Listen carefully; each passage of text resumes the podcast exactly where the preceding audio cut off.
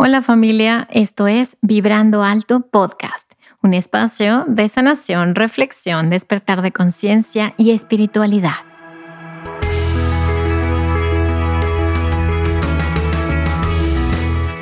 Yo soy Verónica Fuentes y soy autora, sanadora, terapeuta, madre y un ser de luz que como tú vino a experimentar en este planeta Tierra. En este espacio vamos a estar platicando de todos estos temas que has tenido dudas, has querido investigar, pero tal vez no había sido el tiempo. Y hoy estamos listos para abrirnos a una nueva dimensión y a una nueva vibración. Si tú estás listo, yo estoy lista. Comenzamos.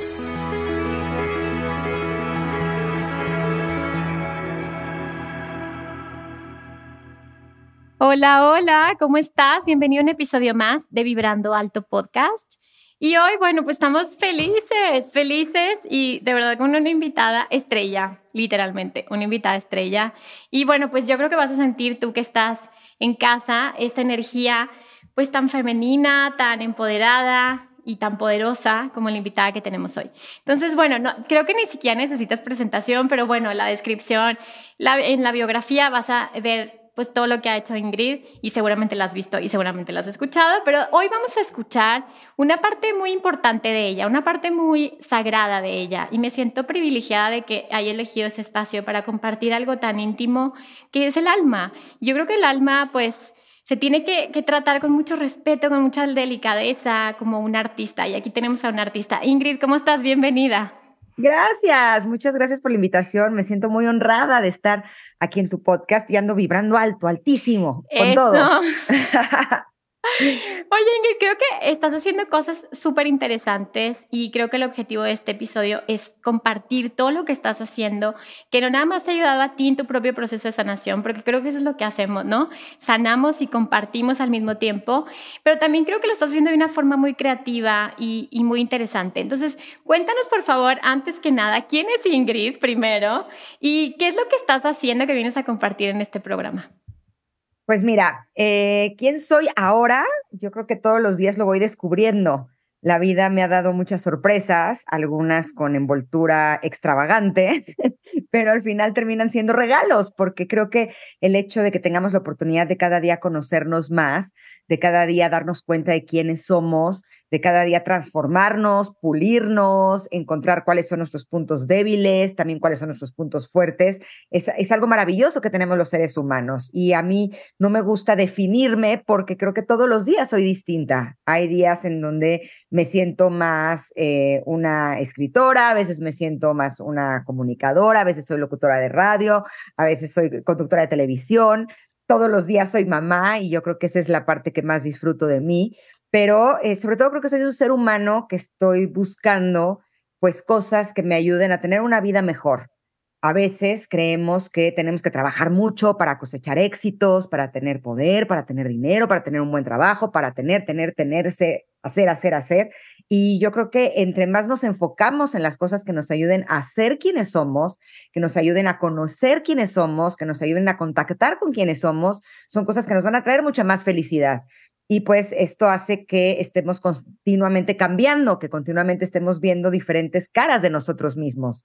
Y hoy podría decirte que soy una mujer que se siente plena, que se siente feliz, me siento eh, completa, me siento satisfecha y orgullosa de lo que he logrado, pero nunca es un estado permanente. Eh, de pronto dentro de este camino a veces estamos en, en lugares que están un poco más eh, pues llenos de piedras, llenos de, situaciones o emociones difíciles de manejar, pero creo que al final soy una persona que siempre está buscando ser la mejor versión de mí misma y por supuesto que esto lo, lo, lo trabajo todos los días en todas las áreas de mi vida y a veces siento que ya lo logré, que ya lo alcancé y a veces digo, oh, ok, todavía hay muchas áreas de oportunidad, pero sigo trabajando en ello. Ya, a ver, cuéntanos un poquito, Ingrid, ese, ese lado tuyo como eh, espiritual, porque dime primero qué es para ti lo espiritual, qué representa, y dime después que, cómo, cómo es que encontraste esa parte, si fue desde muy chiquita o si ha sido en, en los desafíos que te ha presentado la vida. Para mí lo espiritual es darnos cuenta principalmente que hay un poder, que hay un algo que es mucho más poderoso y más fuerte que nosotros. Lo podemos llamar Dios, lo podemos llamar universo, divinidad, María, Jesús, ángeles. Eh, cada quien puede elegir cuál es el nombre que le quiere poner o si no le quiere poner ningún nombre, porque creo que todos somos parte de esa eh, divinidad o de ese todopoderoso que hay en el universo y eso es lo que nos mantiene conectados a unos de otros. El que nos demos cuenta de que a veces no podemos nosotros con las situaciones de la vida en que nos demos cuenta que entre más conectados estemos con ese poder enorme que tiene que ver con estar en contacto con nosotros mismos y conectados con nosotros mismos, para mí eso es la espiritualidad. Y creo que actualmente somos una generación que si por un si bien si por un lado tiene como muchas distracciones, ¿no? Eh, entre las ofertas que hay de entretenimiento, las redes sociales, lo tecnológico y todos los avances que hay, también creo que somos muy afortunados porque hay mucha información con respecto a la espiritualidad. Hay muchas corrientes, tenemos la oportunidad de conocer lo que han hecho a lo largo de miles y millones de años en todas partes del mundo, que nos dan las herramientas que nos pueden ayudar a poder estar conectados con, con este superpoder, ¿no? Que, que creo que en gran medida tiene que ver con el reconocernos como parte de ese superpoder.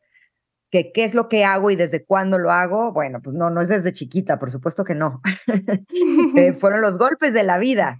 Cuando yo eh, fui creciendo, eh, trabajé desde muy chiquita porque me gustaba mucho el, el, todo lo artístico.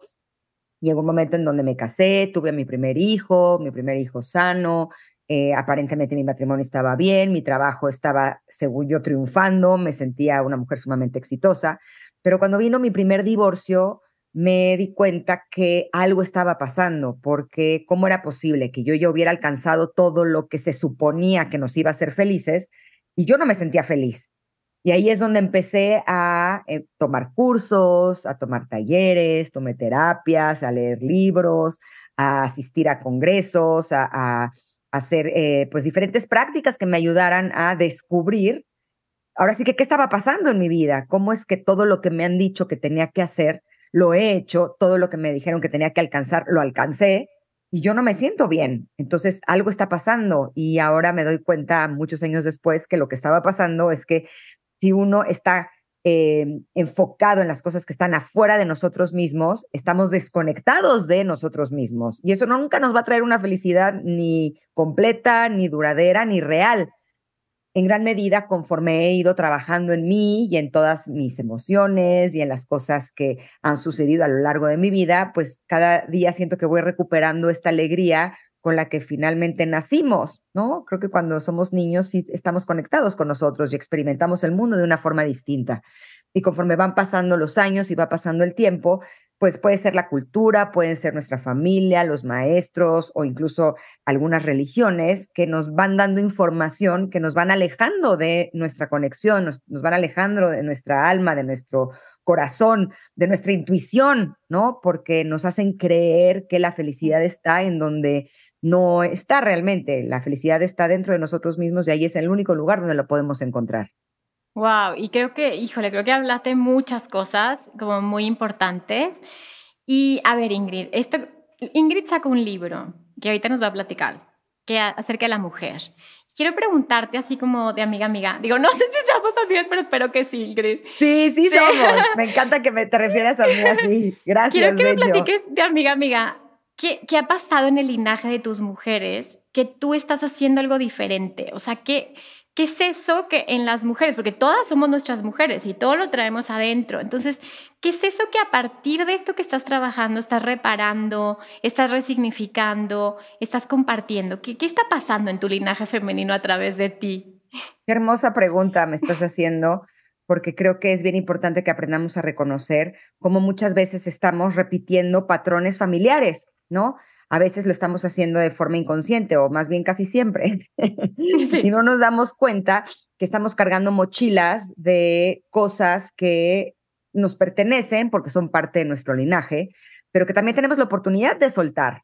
Y siento que siempre va a llegar un punto en el que alguna persona va a decidir hacer ese trabajo para evitar que esa mochila la sigan cargando nuestros descendientes. O sea, como la oveja negra, tú eres la oveja negra del eh, Pues sí, sí, de alguna forma sí. Yo no me siento tan negra. De colorcitos, de colorcitos. Exacto, pero soy una oveja distinta, digamos, porque eh, sí hay muchas cosas que ha habido en mi linaje, no solamente de mujeres, también hay cosas que he ido heredando en, el linaje masculino. Yo al ser la primera hija de mi mamá y de mi papá, siento que los que somos primeros hijos, pues sí, sí traemos como una asignatura especial, ¿no? En donde eh, tenemos la oportunidad de deshacer todas estas cosas que han estado sucediendo en nuestra familia en mi caso, sí hay cosas de mi linaje femenino, muchas cosas que tienen que ver con la relación de pareja, por ejemplo, y no es que no me quiera ser responsable de lo que a mí me corresponde, pero sí creo que nací en una familia en donde las mujeres eh, tenemos la obligación de ser em, como superadas por los hombres, pero a la vez tenemos que ser sumisas, tenemos que aguantar todo, ¿no? Y, hablo no solamente de mi linaje femenino, y de mi familia, o sea, también tiene que ver con el linaje de las mujeres de nuestro país, de nuestra cultura, ¿no? De cómo eh, estamos hechas para tener hijos, para ser una buena pareja, para no cansarnos, para no, no ver por nuestros propios gustos, por nuestros propios deseos.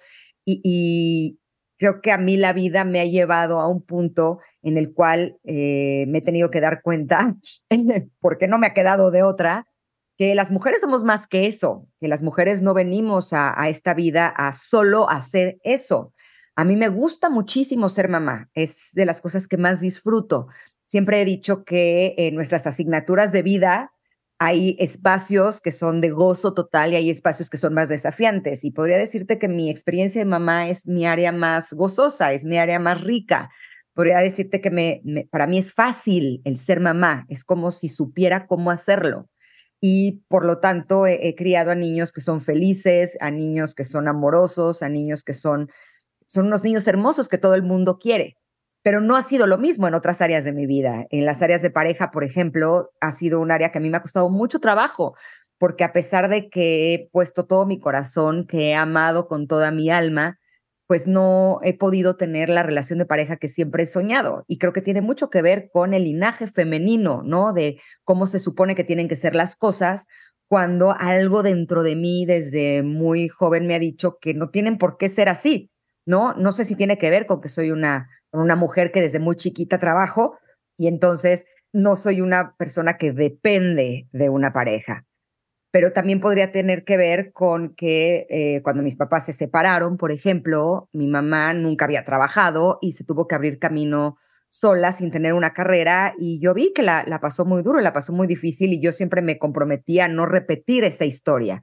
Por eso siempre he generado mis propios recursos hasta llegar al punto de ser la que soy responsable al 100% de eh, la manutención y crianza de mis, crianza, perdón, de mis tres hijos, ¿no?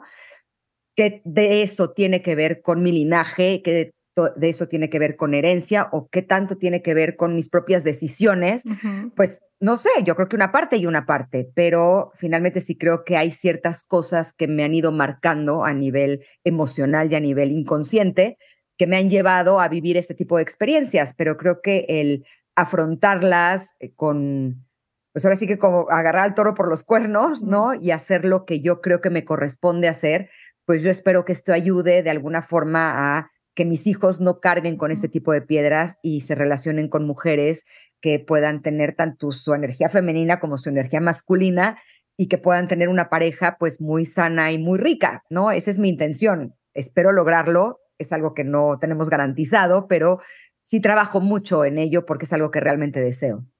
Wow. Y esta, como esa transformación, es que tienes toda la razón, como en, hasta en el campo colectivo, en el, yo digo, en el campo mórfico del país y como que está esta información, ¿no? Como de la mujer, la madre tiene que ser así y además tiene que apoyar al esposo y además tiene que, tiene que, tiene que, tiene que. Entonces, ¿en qué momento llegas a este quiebre, Ingrid, de decir, pues yo no, o sea, como yo lo voy a hacer diferente y pago ese precio. ¿En qué momento llegas a eso? ¿Y cuáles son los precios que has pagado de eso? O sea, de decir, pues yo voy a elegir un camino distinto?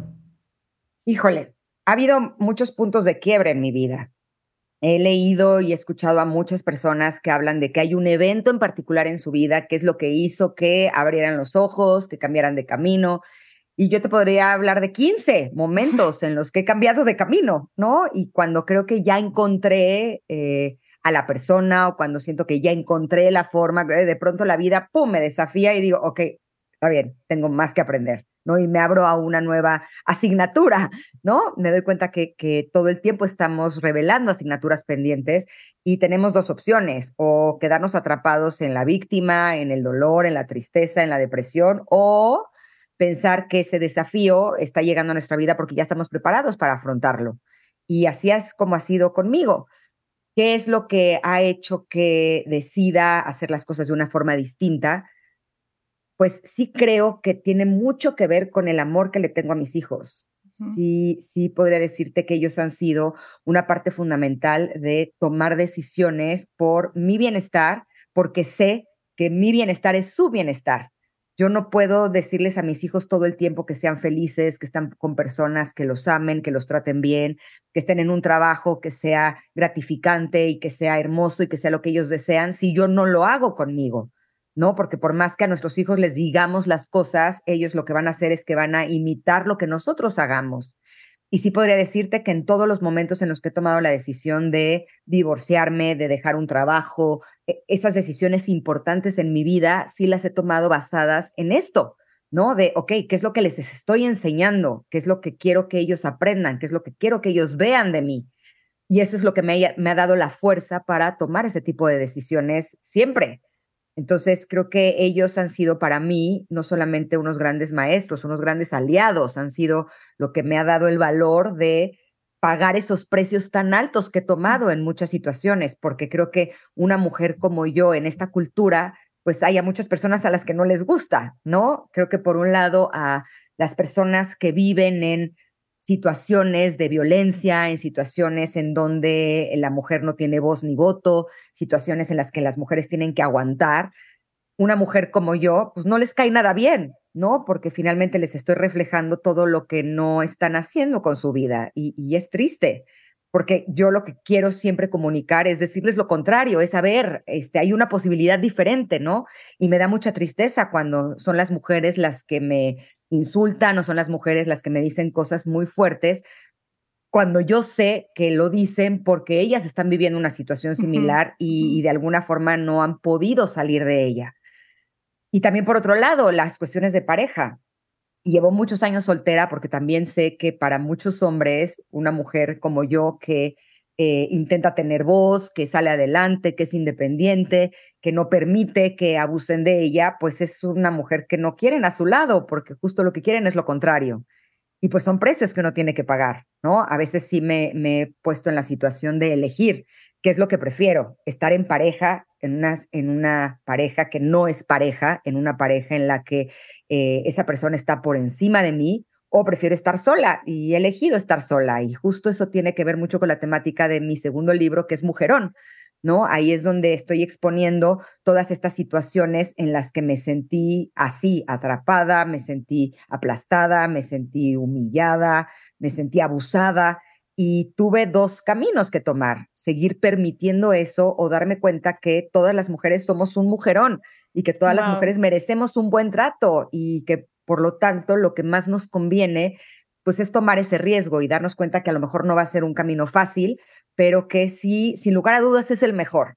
Y esa es un poco la historia de mi vida. Wow, es que, ¿sabes qué? Como me hace mucho sentido esta forma, porque yo cuando veía esto de Ingrid, pues obviamente conocemos a Ingrid de siempre.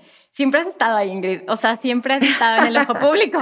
Y cuando empecé a ver esta parte que estabas haciendo y compartiendo y así dije, wow, es la forma de sublimar una herida y es la última fase de una sanación. Y te comparto que, bueno, yo, ustedes saben que yo viví abuso sexual infantil de niña y pues he vivido en un proceso de sanación, me hice terapeuta, todo esto, ¿no? Y soy mamá y, y, me propusieron un, un, documental, bueno, un, este, una serie del perdón en Gaia. Y yo decía, ¿el perdón? O sea, ¿cómo? O sea, como que, ¿quién soy yo? Como sentía como, esta es la, como la parte final de esto. Y ahorita que te escucho, Ingrid, y que sé que nada de casualidad, siento que es esa parte en la que sublimas la herida de todas, ¿sí? Es la parte en la que haces arte, algo completamente doloroso y que no podría tener ningún sentido positivo para mucha gente, le das la vuelta y lo conviertes en arte y en un recurso para miles de almas que inclusive después de que tú estés en este planeta, seguirá ese mensaje ahí. Entonces, no sé, te, te quería compartir cómo esta parte es esa, sublimación, ese volver arte, y que seguramente muchas mujeres de tu sistema y muchas mujeres del país y muchas mujeres del mundo se van a sentir identificadas, pero también lo van a ver desde otro lado. Y esa es mi siguiente pregunta.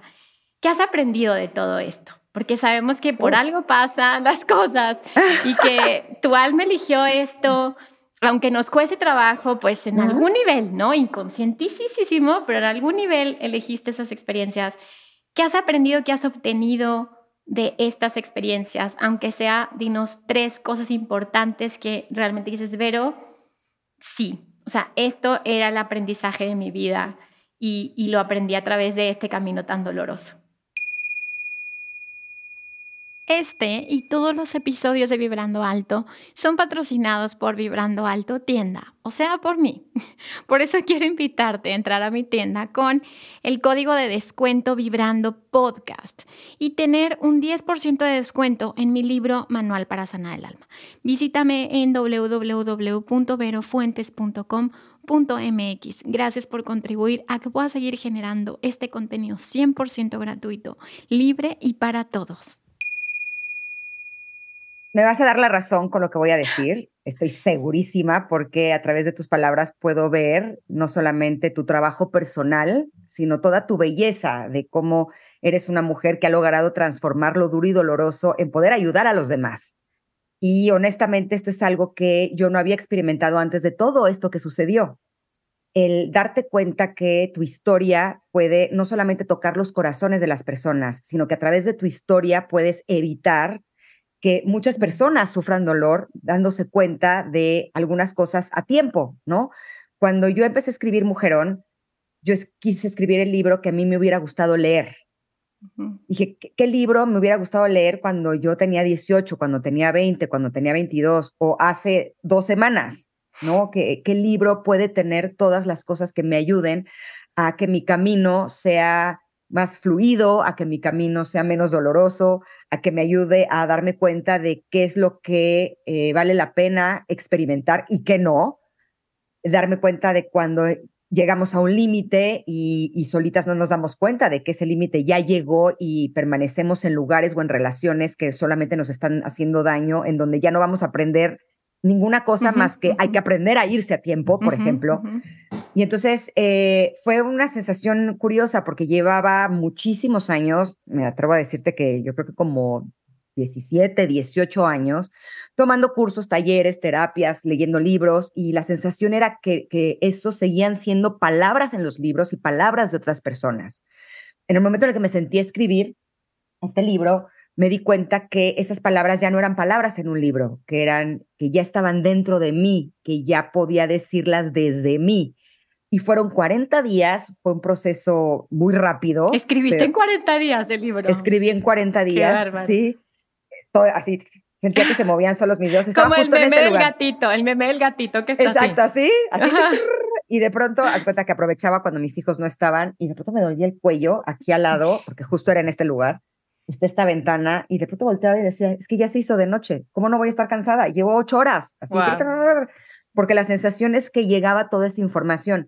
Pero dos de las cosas más ricas es que cuando lo terminé de escribir, sentí que, ok, ahora sí ya entendí, ahora sí ya me puedo relacionar no solamente con los demás, sino conmigo desde otro lugar.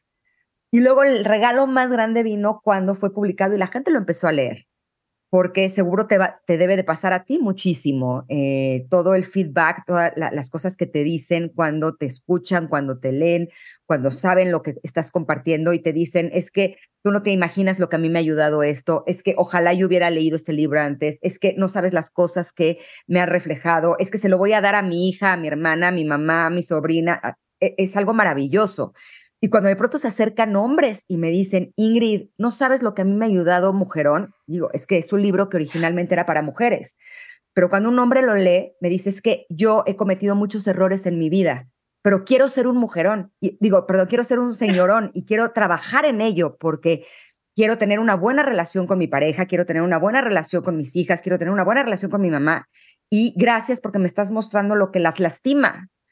Y ahí es donde digo, wow, valió la pena, ¿no? Porque siento que cuando te das cuenta que una palabra tuya, que un movimiento tuyo puede ayudar a las demás personas a tener una vida mejor, en ese momento hace como si todo lo negativo se borrara, ¿no? Porque ya tiene un sentido, ya no es, yo solo sufrí y lloré y ya, ¿no? Es, es, sufrí y lloré, sí, pero eso está ayudando a las personas y estoy convencida de que finalmente sí tenemos este plan de vida, ¿no? Que muchas veces no nos gusta, a veces quisiéramos que las cosas fueran distintas, pero siempre este plan nos va a ayudar a tener la mejor versión de nosotros. Y yo nunca me imaginé que podía ser escritora. Alguna vez, eh, cuando empecé eh, el trabajo personal, un gran amigo muy querido en mis clases de filosofía dijo que los mayores talentos se encuentran en nuestras obscuridades. Y yo decía, ¿y cómo los vamos a buscar ahí? ¿No? Ahora puedo entenderlo. Tuve que vivir situaciones muy difíciles para atreverme a escribir. Y hoy me siento muy orgullosa porque está saliendo mi tercer libro. Eh, a mí nunca, o sea, si me hubieras dicho hace, ni siquiera tanto, si me hubieras dicho hace cinco años que yo iba a escribir libros, te hubiera dicho que obvio eso no iba a suceder. Yo nunca me sentí capaz de hacer algo así. Y que de pronto una editorial importante me firme y publique mi primer cuento que se llama Simón y el Sauce Llorón, y luego otra editorial importante firme mi libro Mujerón y lo publique, y ahora otra eh, editorial importante firme Pregúntale al Oráculo, que este es el libro que está saliendo apenas ahorita. Sí, ahorita nos platicas de los oráculos, que aquí vamos a hablar de la magia también, vamos a hablar de magia también. Va, va, va. Es, es algo que, que, que, digo, wow, qué cosa tan maravillosa, ¿no? La vida siempre te va a llevar por mejores lugares. Lo mismo me pasó con el radio cuando me invitaron a hacer radio, yo decía, pero es que yo soy de tele, yo no soy de radio, yo no quiero hacer radio. Y lloraba. Y ahora podría decirte que amo hacer radio. Ese es un lugar maravilloso en donde estoy continuamente con especialistas que me comparten cosas maravillosas. Aprendo todos los días. Es un lugar en donde estoy continuamente creando, estoy eh, compartiendo todo lo que aprendo, todo lo que leo, todo lo que estudio, porque además soy un poquito intensa y entonces todo el tiempo estoy estudiando y, y compartiendo todo lo que para mí es relevante y, me siento más viva que nunca. Y ahora que lo pienso, digo, es que si no hubiera sucedido todo lo que sucedió, si no me hubieran dado tantos sartenazos en la cara, a lo mejor seguiría haciendo lo que hacía antes, que yo creía que me hace feliz, pero creo que soy capaz de hacer cosas mucho más padres que esa. Y, y pues a veces la vida te lleva por esos lugares para que te atrevas justo a hacer pues más de lo que creías que podía ser. Wow, como esta sincronicidad, ¿no? Que empieza a pasar cosas mágicas porque estás realmente en el camino Donde, te lleva tu alma, ¿no? Sí, sí, tal cual. Sí, ok, ahora vamos a platicar un poquito de esos temas de magia, de energía. ¿Crees en todo? O sea, ¿crees en vidas pasadas? En todo. En Tú pregúntame. a ver, todos estos aprendizajes, Ingrid, eh, has experimentado, ya sea en registros akáshicos, en vidas pasadas, el de dónde viene esto, o sea, es algo kármico, es, o sea, has visto o sentido como, pero es que yo sé que en una pasada, vida pasada yo fui hombre y fui horrible, o sea, o no sé, es que veo que esto tiene un motivo más grande que yo y yo vengo a este propósito. ¿Qué es lo más mágico, místico, misterioso que tú hayas hecho conciencia en los últimos años de estas experiencias de vida que te han marcado de una forma tan fuerte, pero también tan positiva al final? Híjole, pues es que ha habido, ahora sí que de muchos tipos, ¿no? Muchas veces me he preguntado porque hay personas que me odian, que hacen me hacen o sea, me intentan hacer la vida lo más miserable posible, que tienen una sed de venganza brutal. Y te juro que en esos momentos es cuando yo ¿por digo, qué? es que no tiene sentido. O sea, a mí me, decían eh, cuando yo era niña que si yo me portaba bien, que si yo era una buena persona, que si no le hacía daño a nadie, todo se iba a dar muy bien, ¿no?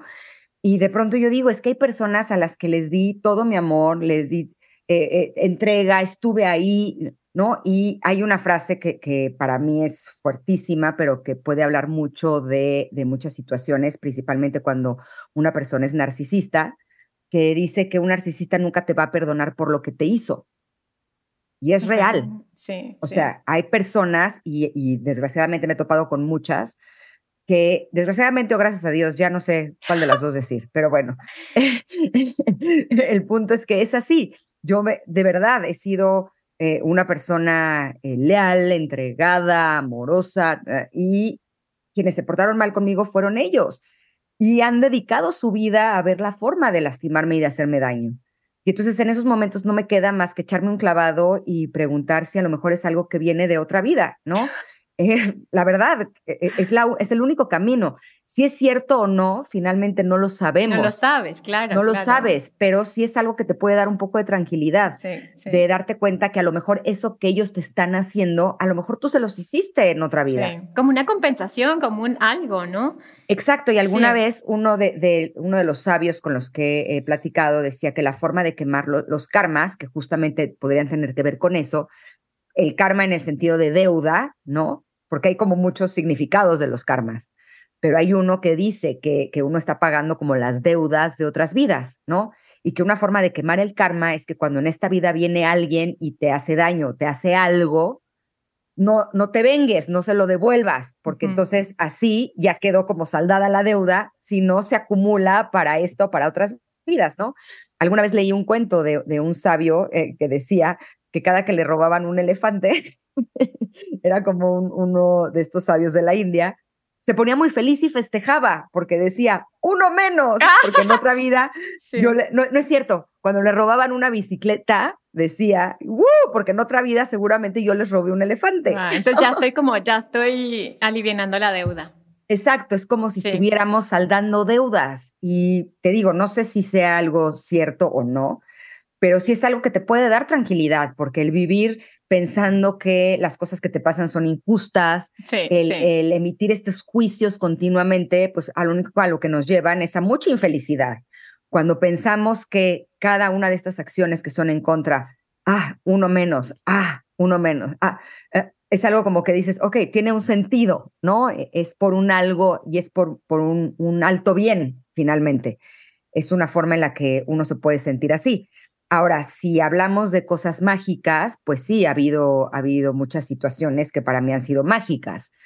Eh, he tenido experiencias en las cuales es algo así como viajar en el tiempo, como wow. si tuviera la oportunidad de ver las cosas del pasado. He visto algunas cosas. Esto es como justo vidas. lo que te iba a preguntar. Te iba a decir, ¿y has sentido como que vienes del futuro y como que regresas al pasado, como hacer estos movimientos en líneas de tiempo o así? Pues sí, sí me ha sucedido. En algunas ocasiones he visto cosas como de vidas pasadas en meditaciones muy profundas, pero pues ahí podría uno tener la duda de si es como si fuera un sueño, ¿no? Sí, eh, claro. Que podría ser producto de la imaginación. Pero cuando uno tiene la oportunidad de viajar al pasado y de ver cosas que a lo mejor no te acuerdas, es cuando dices, ok, eh, ¿no? Hay, hay, muchos sabios que dicen que el tiempo no es lineal. Sí. Yo lo, yo lo, lo, imagino como si fuera un sándwich claro, de muchos claro. pisos en donde todo está sucediendo simultáneamente, ¿no? Y cuando he tenido estas experiencias también a través de meditaciones profundas, pues es cuando me puedo dar cuenta de que a lo mejor sí es así, ¿no? Darle por lo menos el beneficio de la duda. Dicen que si resuelves tú algo ahorita, sí, sí, estás se resuelven todas. en toda tu existencia. Sí, sí, claro. ¿no? Entonces, finalmente son cosas que no, no tenemos como la prueba, pero tenemos estas pequeñas cosas mm. que nos hacen tener que creer. Sí. ¿no? Eh, hay un, eh, no sé si has leído a los libros de Castaneda, donde habla del sabio Don Juan. ¿No? En donde sí. él dice que todo es un espectáculo para ti, sí. ¿no? Estuve viendo una película hace un par de días, preciosa, está en Netflix, se llama Dos Corazones, Two Ay, Hearts. Está bien bonita, súper bonita. Y ahí lo que dicen es que las cosas no te pasan a ti, las cosas pasan para ti que tiene que ver un poco con esto que dice don Juan también. Y estoy convencida de ello. Sé que las situaciones eh, pues te llevan a poder resolver todo eso que está en tu línea de, pues en tu, de la línea de tu propia vida. Aunque a veces también nos corresponda pues eh, sanar, liberar, trabajar, conocer, explorar o lo que sea, las cosas que tienen que ver también con nuestro linaje pero sí creo que cuando se deshacen esos nudos, seguramente has tenido toda esa sensación.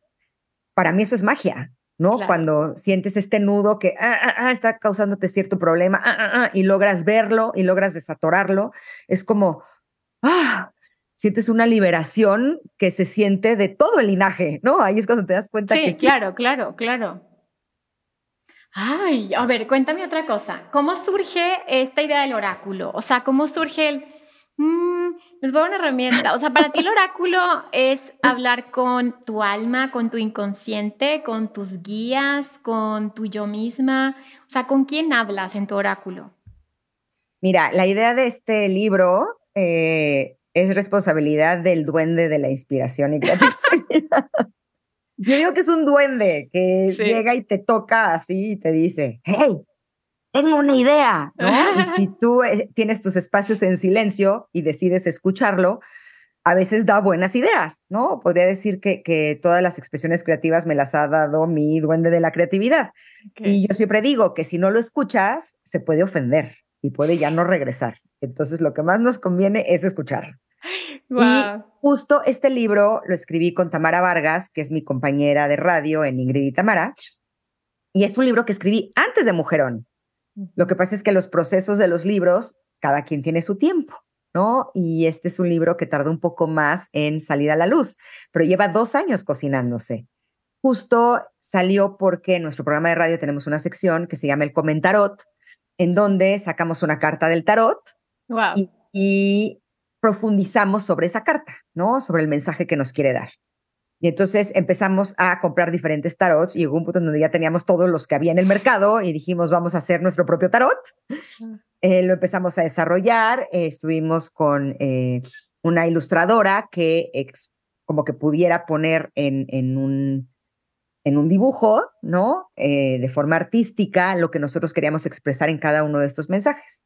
La idea es que fueran cartas, pero en eso platicando con un amigo que tiene un editorial, me dijo, pues, ¿por qué no me enseñas tu proyecto? Y nos dijo, ¿por qué no mejor lo hacemos un libro? Originalmente eran menos cartas, me parece que eran como 68, y ellos nos dijeron, mejor hagamos un libro un poco más grande y decidimos hacer 108. Son 108 mensajes porque el 108 es un, es un ah, como los mantras, claro. Sí, es un número mágico. y por eso es que hicimos 108. Y justo cuál es la intención de este oráculo, que eh, puede contestarnos preguntas. Eh, a veces es increíble y ahora sí que, como diría también don Juan, tenemos, es, tener que creer, pero estos libros y estos, eh, los oráculos sí son mágicos. Es curioso porque a veces no sabes qué decisión tomar. Y si realmente te conectas a estos oráculos, sacas una carta o abres un libro y puedes utilizar incluso la Biblia, puedes utilizar el Zohar, que es, es otro de los libros sagrados de la Cábala, puedes utilizar cualquiera de estas herramientas para hacer una pregunta. Y es increíble porque lo abres y la respuesta está ahí. No siempre te va a gustar la respuesta. Eso es importante saberlo. A veces es como, ay, yo, obvio no. Saca otra, saca otra. Exacto, ¿eh? no, no, no, obvio no, esto no estoy de acuerdo. Pero cuando lo exploras un poquito te das cuenta que sí. Y nos pasaba mucho en el radio, que a veces sacaba una carta y yo decía, pero ¿cómo, cómo que me salió la carta de la culpa? O sea, si yo no me siento culpable. Pero a veces decía, ok, pero le creo al oráculo, está bien. Y en el momento en el que empezaba a hablar de la culpa, me daba cuenta que había algo ahí que sí estaba dentro de mí y que esa era una gran oportunidad de que saliera la luz para que se expresara, ¿no? Para que lo pudiera reconocer. Y justo esa es la intención de este libro. Puedes utilizarlo de esa forma o otra forma que también se me hace súper linda es el pedirle que te dé un mensaje, ¿no? Es, es qué necesito saber hoy o qué me ayudaría a saber hoy. Vamos a ver qué nos dice. Ay, sí, por Dios, sí. Mira, salió la del multitask. Ah, Qué bonito. De cómo muchas veces estamos haciendo 700 cosas al mismo tiempo y creemos que estamos siendo productivos, haciendo 750 mil cosas al mismo tiempo, cuando en realidad uno debe de enfocarse a una sola cosa para realmente estar ahí, ¿no? Y, sí, yo últimamente he estado un poco así. Gracias, Oráculo. yo también he estado últimamente mucho así. Sí, yo también.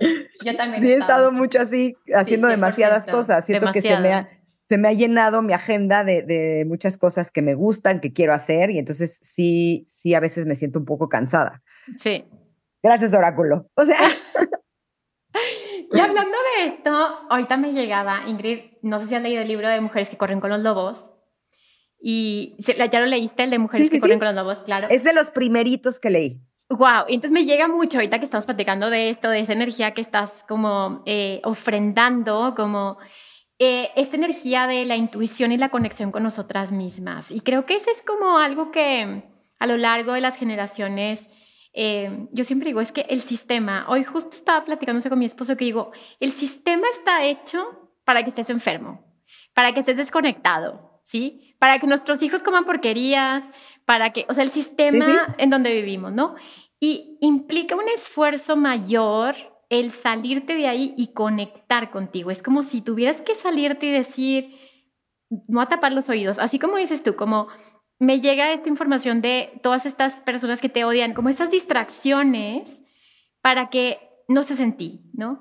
Y entonces en el libro a mí me llamó mucha atención uno de los cuentos que habla de, de el tirano que tenemos dentro de cada uno, ¿no? Dentro de cada una, como ese tirano que vamos alimentando constantemente y que obviamente se representa a través de personas, relaciones, pero es un tirano que empiezas a crecer dentro de tu psique y que hay un momento en que te empiezas a desconectar de ti y empiezas a, a ceder, a dar lo que los demás quieren de ti, a dar de más, a ¿Cómo es que en tu aprendizaje como una mujer salvaje, mágica, como una mujer maga, cómo has aprendido a regresar a ti? ¿Y qué vas a hacer o qué estás haciendo para no volver a olvidarte de ti, Ingrid? Es curioso porque cuando terminé de escribir Mujerón, yo dije, ahora sí ya me la sé. y lo ahora sí, ahora sí ya me vi, ahora sí ya entendí, listo, ya, lo logré. Y me he dado cuenta a lo largo de este año, eh, dos años, hace dos años terminé de escribir Mujerón, lo publiqué, o sea, salió a la venta hace uno, cómo he tenido que regresar a mi propio libro. Wow, sí, sí, como recordarte.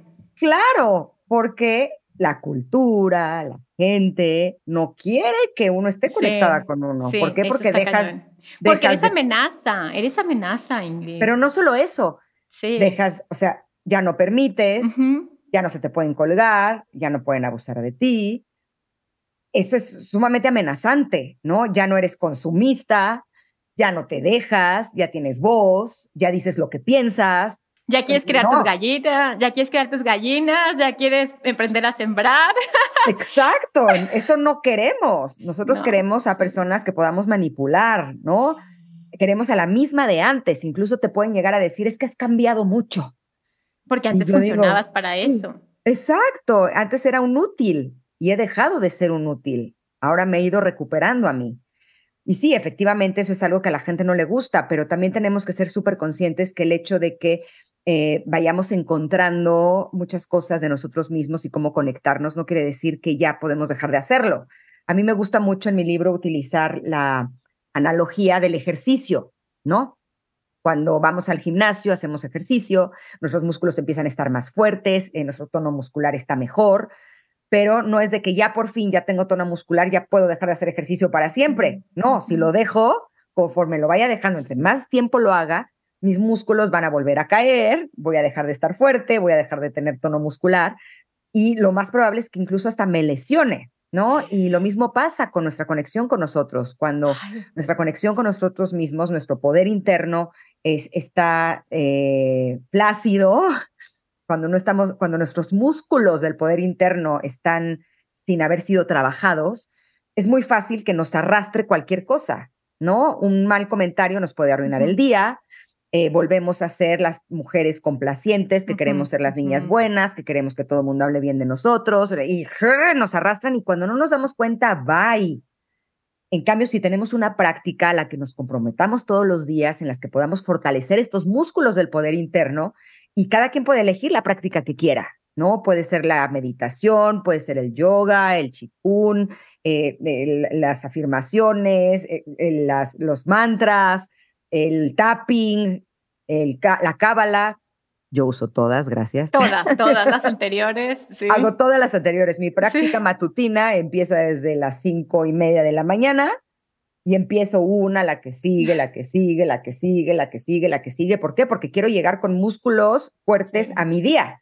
Porque si no, cuando alguien me dice algo desagradable, cuando hay mucho tráfico para llegar al radio, cuando, o sea, hoy hice hora y veinte para ir al radio. Y me di cuenta cómo mis músculos del poder interno están fuertes, porque en lugar de ir, ah, tardísimo, hice horas, me puse mis mantras, me puse a cantar, me puse a maquillarme, me puse a peinarme, me, puse a hacer mis ejercicios de la cara, ¿sabes? Dije, voy a aprovechar el tiempo en cosas que eh, a lo mejor no podría estar haciendo si hubiera llegado temprano al radio, ¿no? Y lo que hago es que ahora salgo más temprano, ya no estoy dispuesta a pagar el precio de ir angustiada. Yo no manejo, ¿eh? No se me asusten. que voy maquillándome en el coche. De que vas, vas grabando en el coche, manejando y todo. Exacto, pero yo no voy manejando, tranquilos. Así. pero sí creo que es bien importante que tengamos una práctica de, de cosas que nos ayuden a conectarnos con nosotros, porque si no, es bien fácil que terminemos igual o peor que antes. Alguna vez me dijeron que uno que cree que entre más trabaja eh, en sus emociones y en su espíritu y demás, cada vez está más difícil de volver a, ser arrastrado por las cosas del pasado, las cosas negativas y demás. y, una vez un maestro me dijo, no, cada vez hay más riesgo de caer porque cada vez estás escalando más alto.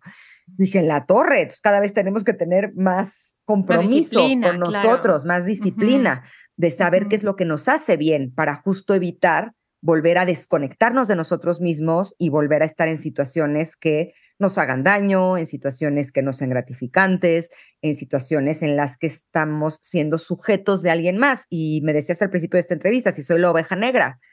Sí, prefiero ser la oveja negra que ser parte de un rebaño que no sé ni a dónde va, ¿no? Ingrid, es que parte siento que, ay, ay, yo, ay, o sea, siento que como que pues nada, o sea, dejaste de ser el arquetipo que le funcionaba al sistema y de pronto empiezas a ser la rebelde y pues tírenle, o sea, tírenle la rebelde, ¿no? Y de pronto, pues todo lo, que, lo que te dicen en redes o así es simplemente porque, desde mi punto de vista, ¿no? Y desde mi intuición, porque empiezas a generar más luz y siempre que generas más luz, te vuelves más incómodo para el sistema, te vuelves más incómodo para los que no se quieren mover, porque, porque es una presión energética, o sea, empieza a presionar el campo electromagnético y es incómodo y simplemente caes mal. ¿Por qué? Porque vibracionalmente me estás empujando a que yo mire mi sombra, que no estoy listo porque generalmente le tenemos miedo al dolor. Y no nos damos cuenta que enfrentando el dolor, lo acabas de decir hace ratito, encuentras tu misión de vida, encuentras tu camino de regreso a casa. Y bueno, como último, Ingrid, ¿Cómo está tu alma hoy? O sea, tu alma está recuperándose, está como chido, o sea, está como, güey, estoy feliz, estás como preparándote, mutando, transformando. ¿Cómo está tu alma el día de hoy? Fíjate que alguna vez leí una frase de un filósofo. Lo peor es que sí sé cuál de los filósofos es, lo tengo en la punta de la lengua, pero no me está llegando el nombre ahí sí tienen prácticas para la memoria, sería fantástico porque por más que hago las de espiritualidad, eso todavía no se compone muy bien. Pero bueno, este filósofo decía que nadie puede dañar tu alma más que tú mismo. Que las personas lo que pueden dañar es tu cuerpo, pueden dañar tu, razón, tu ego, eh, eh, pero no pueden dañar tu alma. Que la única persona que puede dañar su alma es uno a través de sus actos. ¿Qué es lo que me ha sostenido todos estos años? El darme cuenta que sí, la he pasado muy mal, que he llorado muchísimo, que he tenido periodos dificilísimos, pero lo que dañaron era mi ego, mi carrera, mi imagen, mi, ¿no? Mi cuerpo, sí, porque he pagado con eh, algunos asuntos de salud, sí, el estrés me ha llevado a ese punto, pero finalmente el único que es capaz de dañar su alma es uno, ¿no? Si tú dañas a las personas, si tú les haces daño, si tú traicionas, si tú hieres, si tú eh, manipulas en mal sentido, ¿no? Tú estás hiriendo tu, tu propia alma. Y entonces en ese momento dije, wow, me parece maravilloso porque yo lo que he hecho para contraponer todas estas cosas desagradables que han pasado es ver la forma de cuidar mi alma, de cuidar mis actos, de saber que, aunque yo sepa la verdad de las cosas, es suficiente. Eh, me he vuelto una persona, eh, o intento por lo menos serlo todos los días, más empática, más generosa, más, eh, más preparada. Sí, leo cada vez más y estudio cada vez más porque sé que eso me puede dar mayores herramientas. Entonces podría decirte que mi alma nunca se había sentido tan satisfecha y orgullosa de lo que he hecho.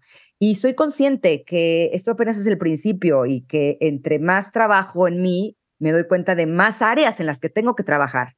¿Por qué? Pues porque cada vez te vuelves más estás más atenta a las cosas que te como los triggers, ajá, como los las áreas de oportunidad. Sí, eso que, ajá, se te destapa y tú, mmm, interesante, me enganché. Exacto, exacto, así, porque yo siento que es como un juego de esgrima, ¿no? Este juego en el que el adversario te está intentando picar y tú te mueves, ¿no? Cada vez a lo mejor tienes mayor destreza, pero siempre va a llegar algo y puede ser un mensaje en redes sociales, puede ser un proyecto que no salió, puede ser algo que la regaste, puede ser alguien que te dice algo, puede ser que no, no, no cumpliste con tus expectativas, puede ser que no dormiste bien, puede ser cualquier cosa, puede ser ese piquete de esgrima que te hace decir, ok, esta es una área en la que vale la pena trabajar. Eh, claro. ¿no? Y cuando la ves, tienes la oportunidad de no solo de reconocerla, sino de pulirla para que entonces el siguiente esgrimazo no le pegue. ¿no? Y sí es curioso porque a veces me, me, pongo, cada vez es menos, antes me atacaban muchísimo en redes sociales, ahora solamente a veces y solamente cuando alguien dice cosas desagradables de mí, por ejemplo en Twitter hay algunos mensajes que son así. Y de veras que a veces lo hago hasta como prueba, como, como para ver cómo ando, ¿no? Sí, entonces es así, ok, el uno, ok, no pegó, dos, mm, mm, no pegó, y eres una no sé qué, tres, no, y en eso cayó uno y yo, ¡ay! Eso sí dolió. eso me lo lleva a terapia. Exacto, quiere decir que eso lo tengo que trabajar, ¿no? Porque eso ahora sí pegó, porque ahora sí me molestó. Y siento que tiene que ver con dos cosas. O es un área que eh, todavía le hace falta trabajar, ¿no? Es un área en la que vale la pena que todavía explore por qué me sigue doliendo o me sigue molestando. O la otra, que es, es más fuerte cuando me doy cuenta de esa área, es que no le he dado la importancia que le tengo que dar a mi trabajo personal y a mis prácticas de espiritualidad. Cuando eso sucede, se los juro, eh, digo, ok, mañana tengo que meditar más. Claro, claro. O sea, eh, ok, en lugar de dedicarle dos horas, no, mañana tengo que dedicar dos veces al día. O, ¿sabes? Es como una señal de necesito fortalecerme más por dentro para que entonces eso no pegue, ¿no? Porque finalmente creo que cuando estás fuerte por dentro, cuando las cosas van bien y cuando te sientes orgulloso de quién eres, te gusta lo que ves en el espejo, te gusta la gente que te rodea y cuando viene algo desagradable, puedes verlo que eso no eres tú. Pero cuando tú no estás con tu trabajo bien, cualquier cosita te molesta. Y entonces es una, una buena señal. Yo creo que vale la pena lo hagamos mejor así en lugar de estar intentando cambiar a la gente. Pues, exacto, exacto. Creo que esa es una lección bien poderosa de que dejar de estar cambiando el mundo y lo exterior. Es no podemos.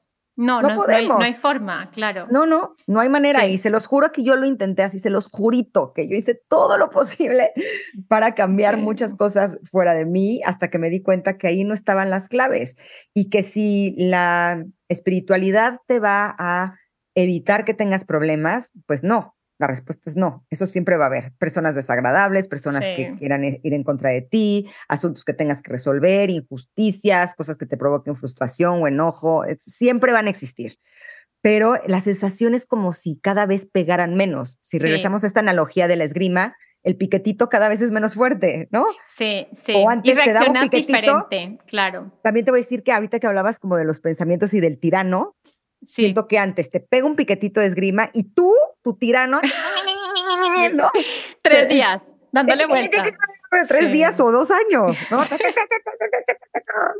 Haces un hoyo. Conforme vas trabajando, eso se empieza a ser cada vez menos común, cada vez, ¿no? Y ya de pronto ya es el piquetito y de veras es como de, ouch, eso dolió, ok, ¿cuál es el área? No sé qué. Empiezan los pensamientos negativos y a mí me funciona mucho decir, basta, hasta ahí. Hasta ahí se van. ¿No? Es como ir manejando tu máquina. Eso está súper interesante, ¿verdad, Ingrid? O sea, la computadora que tenemos aquí adentro. Sí. ¿Verdad? es conocer el, tener esta capacidad, exacto, decir, mi cerebro es capaz de cualquier cosa, en todos los sentidos. Exacto. O sea, puedo crear cosas así increíblemente o también puedo crear infiernos así horribles. Y eso es el, el superpoder que tengo, ¿no? Lo que todavía me está haciendo falta, honestamente, que es todavía mi área de oportunidad, ya puedo reconocer algunas cosas que mi mente manifiesta, ¿no? Como estos pensamientos negativos, ya he encontrado cómo pararlos. Ya he descubierto cómo ver la manera que las cosas que digan de mí cada vez me importen menos. En lo que ahora estoy trabajando más y no sé si a lo mejor tú tengas algo que compartir, ¿no? es en cómo manifestar lo positivo, ¿no? Sí. creo que he ido manifestando cosas muy agradables y muy ricas. Ay, pues ya sé qué podemos hacer. A ver, si tienes cinco minutos, vamos a hacer una práctica tú y yo aquí para encontrar la creencia raíz. Eso es lo que yo podría aportarte. Yo he encontrado que no manifestamos lo que queremos muchas veces porque hay una creencia raíz, como una tablita que está impidiendo esta manifestación. Y esa creencia raíz puede tener varias capas, o sea, puede ser ancestral, puede ser eh, eh, elemental de esta vida, o sea, de mi infancia, de, ¿no? Y también, desde mi punto de vista, puede ser desde el colectivo, porque agarramos muchas creencias del colectivo, y también de vidas pasadas. Y entonces, cuando encontramos eh, esa creencia raíz, la manifestación se da instantánea. O sea, eso es lo que yo he encontrado. Como, ok, ok, ok. Yo he encontrado como, nosotros somos creadores de la realidad. O sea, nosotros somos dioses. O sea, así, perdón por mi francés, pero pinches dioses poderosos así. Nos metieron en un videojuego así medio raro, eh, en donde te estás peleando contigo mismo, con tus sombras y, y todo esto.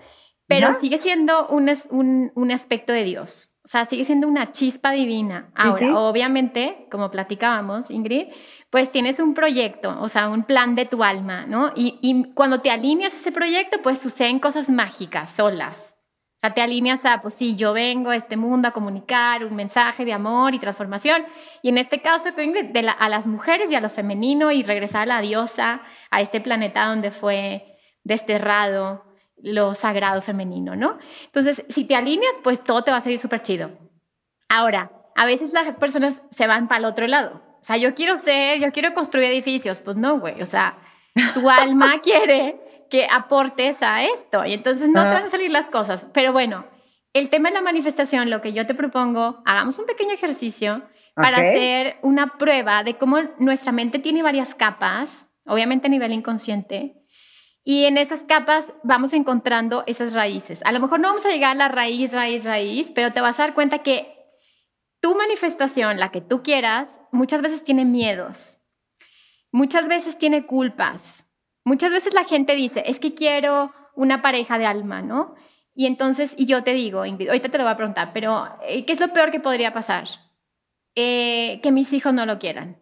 ¿Y quién te enseñó que tus hijos no quisieran una pareja? Mi papá. Y, entonces empezamos a encontrar esas raíces y dices, claro, el universo no me va a dar esa pareja de alma porque yo misma creo que no es bueno. Sí, sí, sí. sí he hecho ese trabajo. Así sí. he hecho ese trabajo. Entonces vamos a hacer una pequeña prueba si quieres de algún tema como para que la gente también tenga este acercamiento de que hay herramientas que pueden ayudarte a ir a tu mente inconsciente y dejarte con, dejar de estarte contando esas historias. Porque además la neurociencia nos dice, oye, tiene un efecto, o sea, tienes un efecto en tu realidad y no nada más lo esotérico, o sea, la ciencia. Sí, sí, totalmente.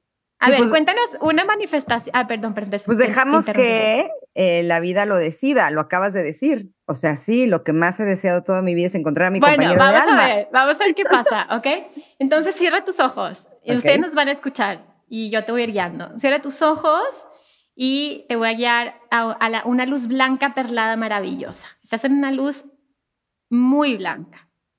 Estás en energía de todo lo que es, ¿sí? En el vacío, en el amor incondicional, desde ese lugar, vamos a pedir a tu parte más divina, a tu parte, eh, a tu fractal de Dios que vive en ti, y le vas a decir, muéstrame la creencia raíz de esto. Y sí, díselo, díselo en voz alta. muéstrame la creencia raíz de esto. Muéstrame la creencia raíz de esto. Ok. Y entonces vas a visualizar esa pareja de alma, imagínala. Ya estás ahí con esa pareja de alma, imagina cómo es, alto, no tan alto, es, como sea, imagínalo. Cómo es de todo, emocionalmente, eh, físicamente, espiritualmente. Y, y cuéntame cuando ya te sientas ahí, ok, ya estoy ahí.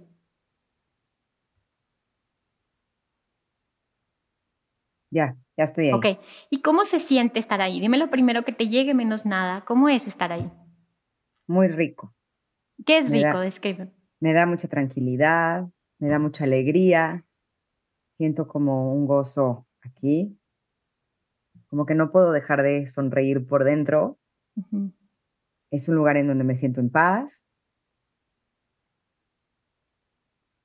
Sí, como si, si fuera un lugar en donde puedo ser yo misma. Y- Ok. Y eso es muy divertido, eso es... ¿Y qué es lo peor que puede pasar si eres tú misma? ¿Qué es lo que has aprendido? ¿Qué es lo peor que puede pasar al ser tú misma? Lo primero que te llegue. asuste. Ok, muy bien.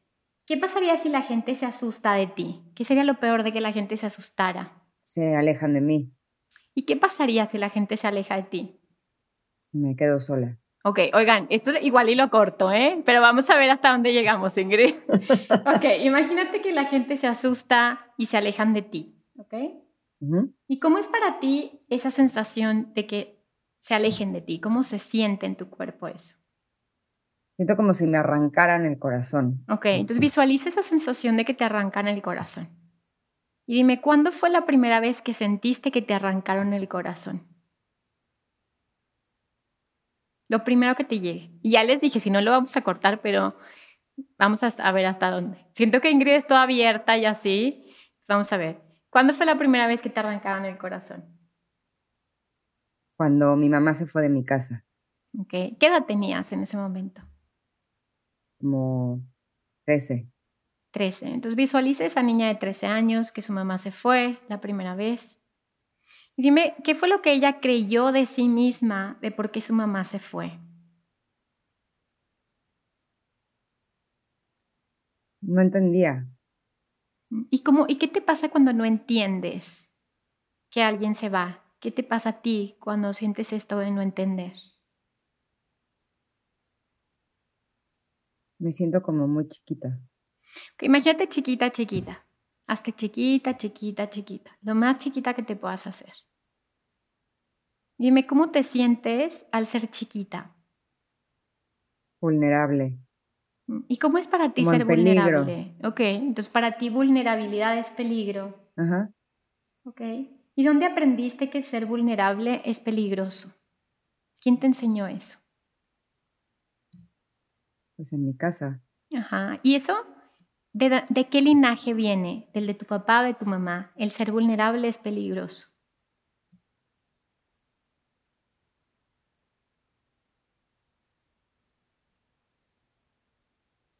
¿Alguno de esos, ajá, muy bien, alguno de esos linajes vivió guerras o vivió alguna situación muy fuerte en la que no podía ser vulnerable? Pues mis abuelos vinieron de, de Alemania huyendo de la guerra. Mm, ok, entonces visualiza a tus abuelos y observa cómo para ellos esa creencia, ser vulnerable es peligroso, le salvó la vida, Ingrid.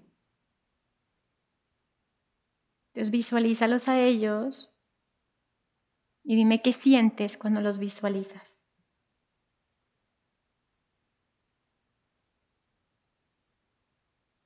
Es curioso porque, o sea, siento su miedo, pero también como su fortaleza. Ok, entonces el aprendizaje en tu familia y, lo que has estado reparando es darte cuenta que eres fuerte. Entonces, a través de todo lo que has vivido, te has dado cuenta que eres fuerte. Sí, tal cual. Y entonces cierra tus ojos y pídele a Dios, al Creador, Creador, muéstrame que yo ya soy fuerte, que no necesito que, que me lastimen, que me, que me qué, ¿qué le dirías? Que no necesitas la obligación de qué, de qué experiencias. No necesito experiencias dolorosas que me para- que soy fuerte. Exacto, exacto. No necesito experiencias desafiantes, de guerra, de batalla. Exacto, que ya estoy lista. que soy fuerte. Exacto, que ya estoy lista para soltar la guerra. Ujú. ¿ok? Y muéstrame lo que es y lo que se siente, la perspectiva de Dios acerca de ser vulnerable.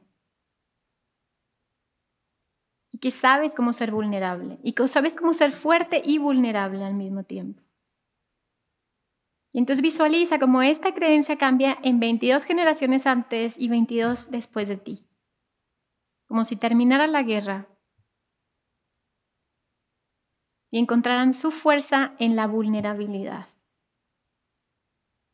En lo más sensible está tu fuerza. Entonces pide que sea integrado todo esto en tu ser. Y enviamos a pedirle a Dios también que te enseñe que no es peligroso amar, que puedes sentirte segura y estar a salvo al amar. Y entonces visualiza lentamente que estás otra vez con tu pareja de alma desde tu fuerza.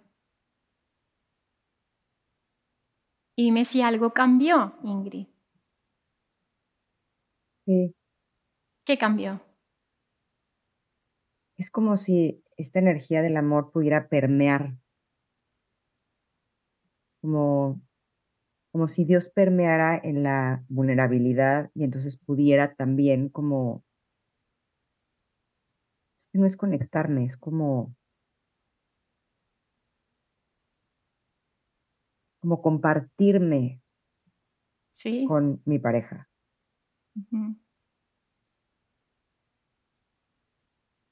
Ok. Y entonces cuando estés lista, abre tus ojos.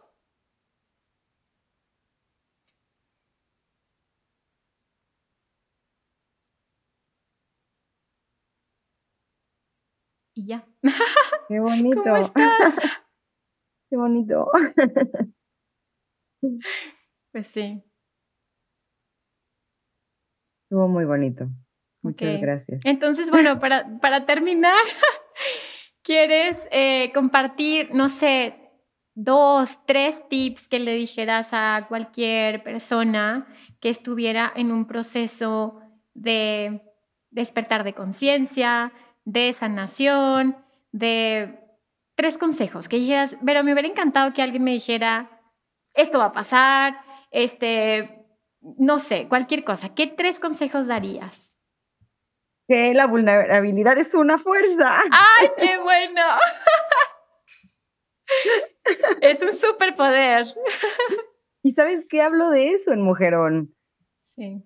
Sí, pero la sensación es como si ya sé algo, pero luego se abre en otro nivel, luego se abre en otro nivel, ¿no? Como, y ahorita era como muy claro, como a través de la vulnerabilidad puede permear esa energía, si no es como si, si hubiera un, un lugar en donde no, no entra, es algo así. Sí, es, es un cambio importante, la verdad. Ese sería el uno. ok, número uno. Siento que Ingrid se queda aquí en el inconsciente de que... Sí, es que, o sea, o sea, sí fue una imagen muy clara de déjalo entrar. o sea, quieres que llegue, cool, déjalo entrar. Sí. Y aparte como el movimiento que hizo Ingrid es como del corazón, ¿viste? Como este chakra, como... Sí, es, ok, estás esperando que llegue, perfecto, déjalo entrar. Sí. Y solamente se puede entrar así, ¿no? No se, no se entra desde la fuerza, no, no, no esa fuerza. Sí, sí. No, se entra desde la suavidad. Y, y sí, tengo una, un área importante de oportunidad. sí, ese sería el uno. ya seguimos en el uno, oigan. El uno. Ok. El dos. Merecemos que nos den un buen trato en todas las áreas de nuestra vida. Sí. Si hay violencia, si es un lugar en donde nos sentimos pequeños, si es un lugar en donde estamos incómodos, si es un lugar desagradable, y un lugar hablo de lugar de trabajo, lugar de familia, lugar de persona, lugar de amistad, si, es incómodo, si es doloroso, si no te suma, sino que sientes que cada vez que estás con esa persona o estás en ese lugar, estás peor que como llegaste, ahí no es. Dejemos de creer que tenemos que hacer más cosas para que las cosas funcionen. Ese no es el remedio. Lo digo en serio y si tienen más dudas, en Mujerón pongo todas las situaciones en las que creía que me hacía falta dar más. y lo que necesitaba era darme más a mí y dar menos a personas o, eh, o dejarme, dejar de dar más en lugares en los que no iba a encontrar lo que estaba buscando. Ese ha sido como uno de los grandes aprendizajes que he tenido en la vida. Y el tercero es que sí, todo pasa por algo. Y aunque a veces no sabemos cuál es ese algo, nuestra alma sí sabe cuál es ese algo y vale la pena que confiemos en que nuestra alma nos va a poner en las situaciones que nos lleven a esos lugares en donde podemos encontrar nuestra propia magia. Y para encontrar nuestra propia magia, el camino a veces es difícil, pero justo tengo aquí en mi escritorio una frase que a mí siempre me ha ayudado muchísimo. No sé si se alcance a ver. Sigue adelante. Sigue adelante.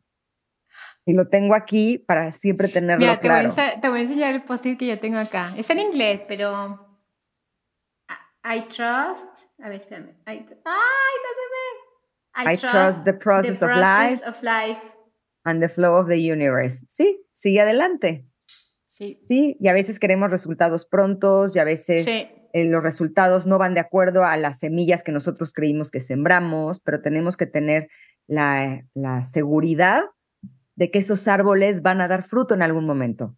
Quisiéramos sembrar la semilla y que diera fruto mañana, y a veces va a dar fruto dentro de 20 años, pero tenemos que saber que eso va a dar un fruto. Y lo mismo pasa con las semillas de odio, de enojo, de, de venganza, van a dar fruto en algún momento. Y yo se lo digo siempre a mis amigas cuando suceden cosas difíciles. La mayoría de las veces no me creen, pero yo siempre les digo, es que la gente que hace daño también se va a hacer daño a ellos mismos. La gente que daña se daña y se destruye solita. Y es muy triste cuando ves que, que están pasando por este tipo de procesos. Por eso vale la pena que nosotros nos enfoquemos en qué es lo que nos puede ayudar a nosotros a estar bien, qué es lo que puede ayudar a los demás a estar bien y saber que si a lo mejor estamos pasando por un proceso doloroso, que a lo mejor pueden ser muchos años, no sabemos cómo va a ser nuestra vida dentro de 20 o 30 nos conviene sembrar cosas que sean agradables, que sean ricas, porque yo sí estoy convencida que las facturas se pagan y se cobran también en esta vida. A lo mejor hay cosas que se heredan karmáticamente para otras, pero en esta uno no se va sin pagar. Y pues más vale la pena que, que uno pueda tener la oportunidad de vivir experiencias ricas y que no solamente no paguemos, sino que podamos cobrar y podemos cobrar con creatividad, podemos cobrar con gozo, podemos cobrar con tener la posibilidad de apreciar las cosas que son realmente valiosas en la vida, podemos eh, recolectar frutos de amor, recolectar frutos de amistad, de cariño, de salud, de, paciencia. y esos son frutos muy ricos, que en un principio son árboles que, que crecen amargos, pero el fruto realmente es dulce y a veces vale la pena saber esperar. Ay, qué bonito, Ingrid. Muchas gracias. Gracias a ti. Por este espacio. Compártenos, por favor, ¿Qué estás haciendo? O sea, tienes tu libro, platícanos dónde está el libro, cuéntanos eh, lo que estás haciendo, eh, dónde la gente, obviamente la gente, todo el mundo te conoce, o sea, siento que, o sea, googleenla, pero, pero de todas formas, cuéntanos qué estás haciendo. Y, y si estás dando algún tipo de curso basado en el libro, basado en el oráculo, cuéntanos qué, qué haces. Pues mira, ¿Dónde ahorita te pueden encontrar? Eh, hago radio, estoy en el 102.5, nuestro programa se llama Ingrid y Tamara, lo pueden encontrar el podcast en todas las plataformas digitales. Eh, está Ingrid Tamara MBS, así es como, como lo encuentran, en donde durante tres horas al día tenemos todos los especialistas y contenidos de, de cosas que te pueden ayudar a estar bien, a sentirte bien, a estar mejor. Eh, es un programa además divertido. Yo vengo de hacer entretenimiento toda mi vida, es lo que hice en televisión. Entonces, eh, intentado que sea un programa de entretenimiento, pero en el que sí aprendas cosas como cosas. Wow. Exacto, es de lunes a viernes de 10 a 1 en MBS Noticias, pero también lo pueden encontrar en el podcast. Acaba de salir, está nuevecito, mi libro Pregúntale al oráculo, en colaboración con Tamara Vargas. En este libro van a encontrar 108 mensajes que les pueden ayudar en su día a día. Está de venta en todos lados. Si es que eh, si tienen alguna duda, lo pueden encontrar en, en mi bio de Instagram es arroba Ingrid Coronado MX. Ahí tengo el, el, link y ahí lo pueden encontrar. También mi libro Mujerón. Lo tenía aquí, no sé por qué ahorita no. No sé, se me perdió. Pero bueno, mi libro Mujerón, ese también lo pueden encontrar en todas las tiendas. y también eh, está en, en, todas las librerías. Eh, también lo, es fácil que lo, lo, puedan encontrar. Está disponible en libro, en ebook, sea, en libro físico, en ebook y en audiolibro narrado por mí, que fue también toda una aventura. Y estoy trabajando en algunos proyectos que espero que puedan salir pronto a la luz. Eh, me eh, estoy certificando como speaker, he dado algunas conferencias en, en algunos eh, lugares muy especiales, pero justo esta semana estoy terminando mi certificación, o sea que ya estoy en Super Mega Pro. Ah, súper bien. Voy a empezar una gira en septiembre, en donde estaré en diferentes ciudades de la República Mexicana y bueno, espero también poder estar en otros países, justo para hablar por medio del entretenimiento de cómo puedes encender tu on y fortalecer tus músculos del poder interno y ya muy pronto un podcast que estoy segura que les va a encantar. Y pues, por lo pronto ya. Hay un chorro de cosas. Por eso salió el multitask, ¿vieron? Por eso el multitask. Pero todas, todas florecientes justo ahora estoy con los preparativos de todo eso, entonces te podrás imaginar, mi vida está un poco caótica, pero muy feliz de que estoy teniendo la oportunidad de tener todos estos caminos en donde puedo compartir todo lo que he aprendido y además ser como este canal entre los especialistas, los sabios, los escritores, los músicos, para que la gente pueda aprender también muchísimo de ellos. Así es que me siento muy feliz y agradecida con todo lo que la vida me da. Padrísimo. Pues muchísimas gracias, Ingrid. La verdad, eh, disfruté muchísimo conocerte y esta conversación. Y pues nada, no sé si tengas algo más que compartir. Te agradezco muchísimo que me hayas invitado. Es de las entrevistas más lindas que he tenido en toda mi vida. Ah. Eres un mujerón, de veras. Y, puedo sentir cómo cuando hablas y compartes, eh, tienes no solamente este deseo de, que las personas se beneficien a través de tu propio trabajo personal, sino que también veo tu misión de cómo eh, esto lo haces de una forma magistral y puedo ver cómo tus heridas las has transformado en arte. Así es que te felicito por todo el trabajo que has hecho y, gracias, gracias por esta invitación y gracias por poner en los oídos y en la mente de las personas este tipo de contenidos que tanta falta nos hacen. Ay, me encanta. Y la verdad me encantó. O sea, de verdad, de, todas las entrevistas, yo creo que también es de las entrevistas más bonitas, porque además creo que es de las personas más famosas que he entrevistado y siempre está este miedo de pues va a ser, no va a ser, ya sabes, como... a ver con qué me sale. Sí, porque me encontraba de todo, ¿no? Este, y hace cuenta, y claro, o sea, y de pronto una calidad humana y un corazón abierto y la verdad, increíble, increíble, de verdad una experiencia increíble. Te admiro muchísimo y gracias por aportar a la humanidad, gracias por aportar este país y síguelo haciendo.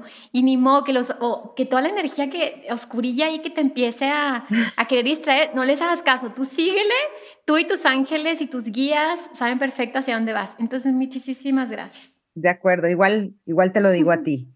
Todos siempre vamos a tener estas situaciones que te pueden hacer mucho ruido, que tienen la intención de arrastrarte a lo oscuro, a lo desagradable, pero sí depende de nosotros la forma en la que nos encaminamos hacia la luz, hacia las cosas que nos pueden ayudar a ser no solamente más felices, sino pues a terminar y completar la misión que tenemos en nuestra vida, que es pues conocernos a nosotros mismos y terminar con estas asignaturas que a veces no nos gustan, pero si queremos terminar esta carrera que se llama vida, pues tenemos, tenemos que pasarlas. Te agradezco muchísimo este espacio. Gracias a ti, gracias a ti, Ingrid. Y gracias a cada uno de ustedes por quedarse hasta el final. Y recuerda que si sanas tú, sanamos todos. Gracias y bye bye.